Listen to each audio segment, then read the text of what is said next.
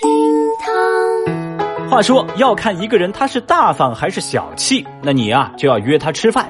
如果他买单了，这就说明你很小气。周一早上你还好吗？我是正在计划着为你们买单的小雨哦。今日份厅堂微博吧，赶紧来瞧一瞧。微博三百零三万人关注，酒后开三轮奔驰车疾驰。四月四号，江苏镇江，一辆只有三个轮胎的奔驰车带着火花一路疾驰，路人发现之后立马报警。后来经过警方调查，发现这辆三轮奔驰的驾驶员袁某当天是陪着妻子回娘家扫墓，酒后跟亲友闹矛盾，执意要开车回家。家人怕他酒后驾车，就特意把他的这个车呀卸掉了一个轮胎，谁知道？他还真就开着这三个轮子的轿车一路奔驰。经检测，袁某涉嫌酒驾，现在已经被警方处理。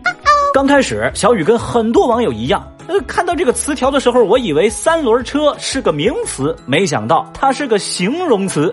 开着三轮汽车一路火花带闪电疾驰，这种影视作品或是游戏里头才有的桥段，居然在现实上演，这也惊掉了不少人的下巴。在得知事情的来龙去脉之后，有网友就感慨说啊，但凡有一粒花生米也不至于醉成这样吧？你找谁呀？也有人表示，亲戚够狠呐，这个驾驶员更狠。还有谁？还有网友则评论说啊，哎呀，他们家的亲戚真的是尽力了，应该把方向盘给卸了吧？Oh no！听完这个建议啊，小雨我觉得可能把车门给焊死更靠谱一些。哎，不过话说回来，这车他又做错什么了呢？这种不把人命当回事儿，只顾自己肆意妄为的家伙呀，我觉得只有打断他的腿，才能阻止他的任性。建议终身禁驾，你得难受一阵子了。微博二百八十九万人关注，赵英明老公买扫地机器人干家务。最近不少援鄂医护人员都已经结束隔离，陆陆续续回家。那您还记得四川援鄂医护赵英明在离开之前，她的丈夫放下豪言壮语，表示说：“啊，你要是回来，我就包一年的家务。”这事儿您还记得吗？前两天赵英明结束隔离，平安的回家了。果然不出所料，丈夫嘴里的包家务那是没有的。赵英明一到家，最先看到的呀，就是一台扫地机器人。于是她就问自己的丈夫：“哎，你是想偷懒吧？”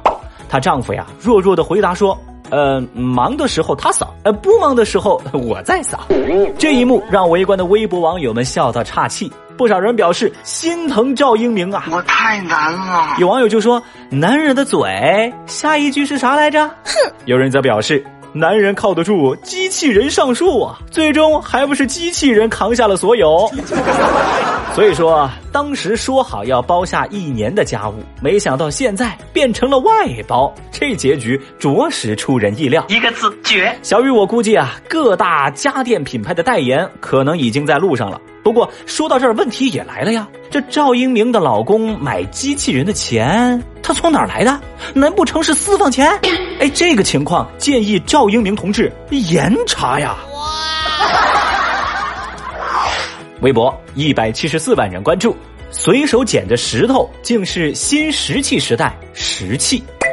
最近，常州溧阳朱汤村的村民吕大哥在抽干了的鱼塘里随手捡到了两块石头。吕大哥发现这两块石头啊被打磨得很精细，他就怀疑这可能是原始社会的东西。于是找到当地文旅局的专家来进行鉴定。专家看过之后表示，这两件石器的磨制工艺高超，属于新石器晚期的东西。哦，另外鱼塘里还散落着西周到春秋时期的印纹陶片，以及汉唐宋至明清时期的瓷片。专家分析。这里呢，应该是一直有古代人类居住的。那下一步啊，文物保护部门将会根据情况对这里做进一步的勘探、调查和保护。而吕大哥也表示，会将捡到的文物捐赠给当地的博物馆。您看呐，从鱼塘里捡起的石头，竟然是新石器时代的石器，这堪称小说经典场景的剧情，在现实当中上演，也吸引了不少微博网友前来看稀奇。太厉害啦！有人就说嘛，这吕大哥很识货呀，捡俩破石头，要换我的话早扔了。有好事者也由此发起了一个投票，说如果你捡到这俩石头的话，你会如何处理？小雨，我发现哈，有百分之九十的网友都选择说用它来打水漂啊。这个结果呀，真是太真实了。